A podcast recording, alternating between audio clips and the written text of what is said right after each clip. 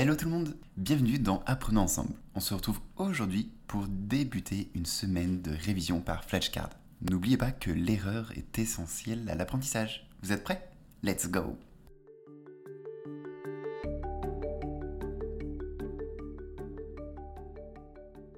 Qu'est-ce que la kinésiophobie? Alors, euh, la kinésiophobie, euh, comment on peut essayer de le décrypter dans le nom? Kiné, c'est plus ce qui est mouvement, et phobie, peur, donc euh, la peur des mouvements. Donc quelqu'un de, de, kinésiophobe, ce serait une personne qui, qui a peur d'aller, de sortir de sa zone de confort au niveau physique, par exemple, aller à la salle de sport, parce qu'il euh, n'est pas habitué au mouvement. Enfin, elle n'est pas, elle, cette personne n'est pas, habituée, pardon, au mouvement.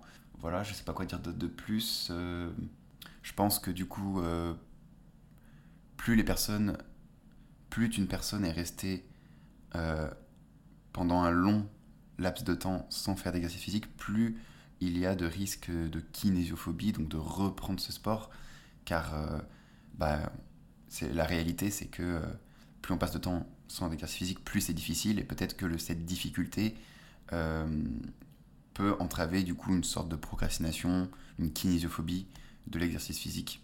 Qu'est-ce que je veux dire d'autre par rapport à ça euh... Oui, je vous préciser aussi que aujourd'hui, en tout cas en 2024, il y a de plus en plus de personnes qui, euh, euh, qui restent enfermées chez eux, que ce soit pour le travail ou, ou non.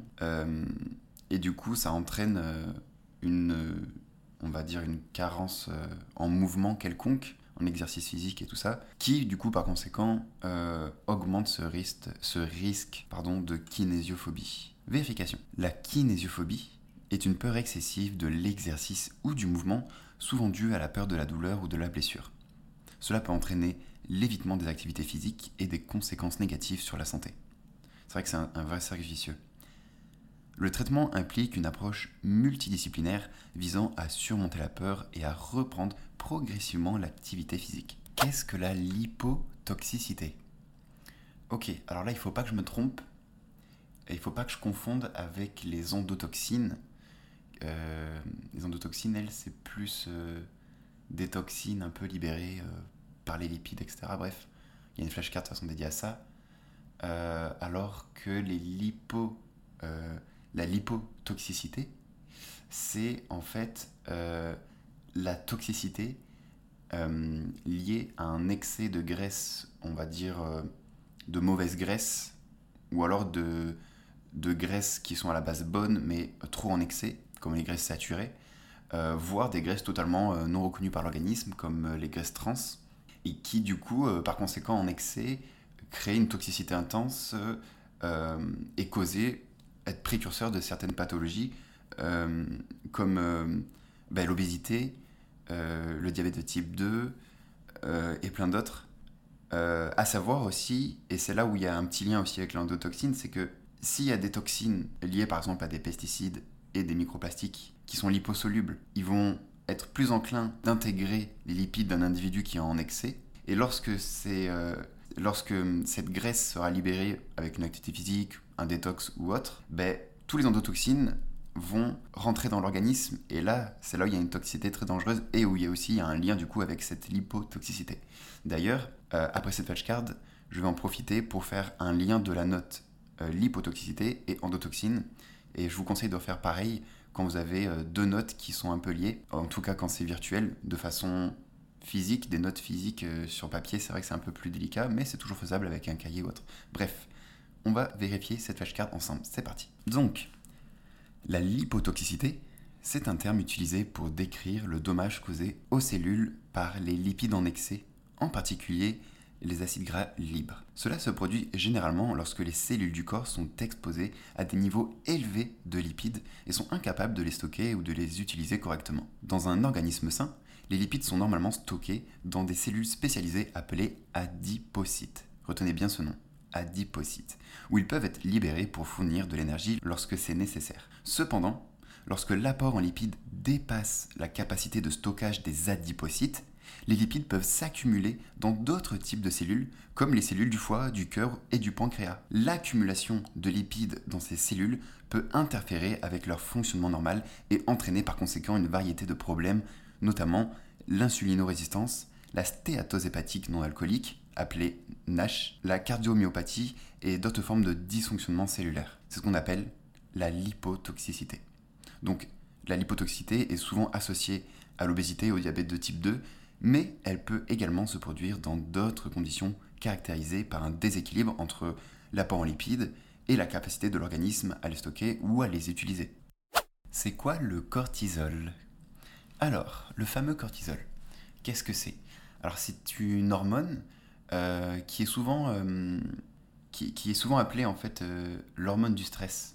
Du coup, ce, cortisol est libéré par les glandes surrénales, donc des glandes qui se situent au-dessus des reins. Euh, que dire d'autre euh, Après, le cortisol, comme, plein euh, d'hormones présentes dans notre organisme naturellement, est crucial pour la bonne santé de notre organisme, bien que, comme tout, en excès, c'est vraiment pas bon. Et je sais plus exactement ses rôles basiques, mais je sais que ça régule, ça permet d'avoir un équilibre vraiment sur beaucoup de choses comme euh, le taux de glucides, l'inflammation, et après, je sais vraiment, je sais pas trop le reste. Euh, que dire d'autre Que dire d'autre euh, Voilà, comme je l'ai dit, un excès de cortisol, c'est pas bon.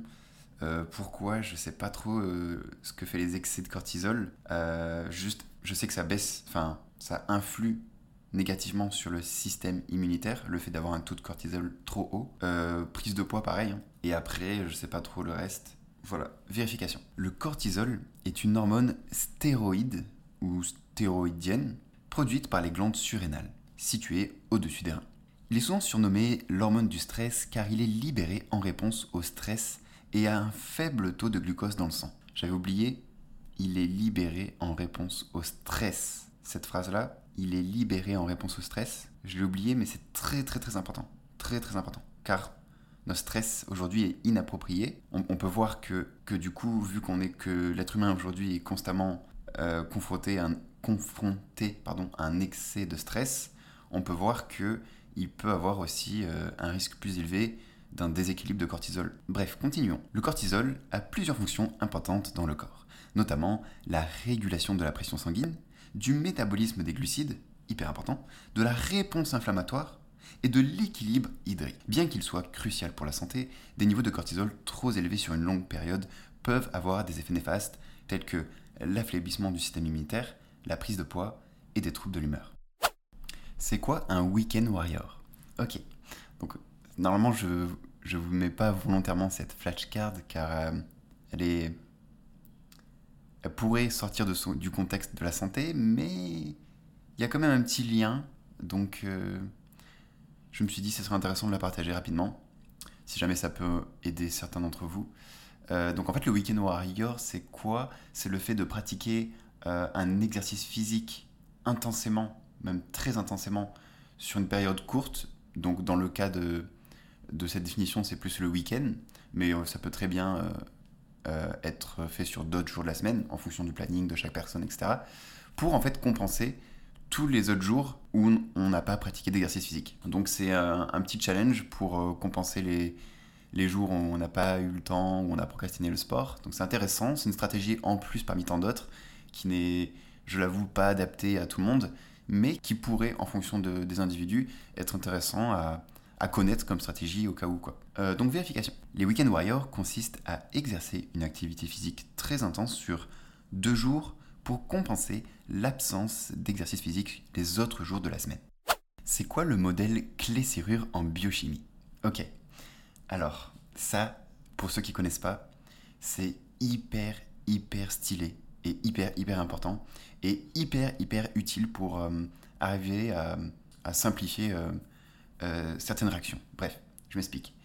donc, qu'est-ce que c'est le modèle, pardon, qu'est-ce qu'est le modèle clé-serrure en biochimie? En fait, c'est une façon de simplifier comment réagissent certaines réactions notamment comment une enzyme en fait réagit avec une, euh, une substance X. Pourquoi on dit clé serrure en fait? C'est parce que euh, en, fait on a l'enzyme qui, euh, qui est la serrure et qui attend plus que le bon substrat idéal qui est la bonne clé en fait. Si la clé n'est pas bonne, ça ne va pas fonctionner. Ou alors il va y avoir des dysfonctionnements. Et c'est hyper parlant, c'est une des meilleures métaphores, je trouve, euh, en biochimie pour expliquer ce genre de, de réaction enzymatique. Donc, euh, si vous êtes aussi euphorique que moi à l'idée de comprendre et de partager et d'expliquer ce, ce, système, ce modèle de clé-serrure, et même de, pourquoi pas, donner votre avis là-dessus, euh, je serais vraiment curieux, donc n'hésitez surtout pas à en, parler dans les commentaires et tout ça. Passons à la vérification parce que je ne sais pas tout non plus sur, euh, ce modèle clé-serrure et je suis vraiment intéressé à en savoir plus davantage. C'est parti. Le modèle clé-serrure en biochimie décrit comment les enzymes et les substrats interagissent. Selon ce modèle, chaque enzyme, donc la serrure, a une forme spécifique qui correspond parfaitement à la forme d'un substrat spécifique qui est la clé. Et pour entrer en détail, imaginez une serrure, qui est donc l'enzyme, conçue pour s'adapter parfaitement à une certaine clé, qui est du coup un substrat. Tout comme une serrure ne peut être ouverte qu'avec la bonne clé, une enzyme spécifique ne peut agir que sur un substrat qui correspond exactement à sa forme et à sa structure. Lorsque la clé est insérée dans la serrure, la porte s'ouvre, donc réaction biochimique. Donc quand la porte s'ouvre, ça veut dire que la réaction biochimique se produit. De la même façon, lorsque le substrat se lie à l'enzyme, cela déclenche une transformation chimique spécifique. Donc ce modèle de clé-serrure explique pourquoi certaines enzymes ne travaillent qu'avec certains substrats et pas d'autres, assurant ainsi la spécificité et l'efficacité des réactions biochimiques dans le corps.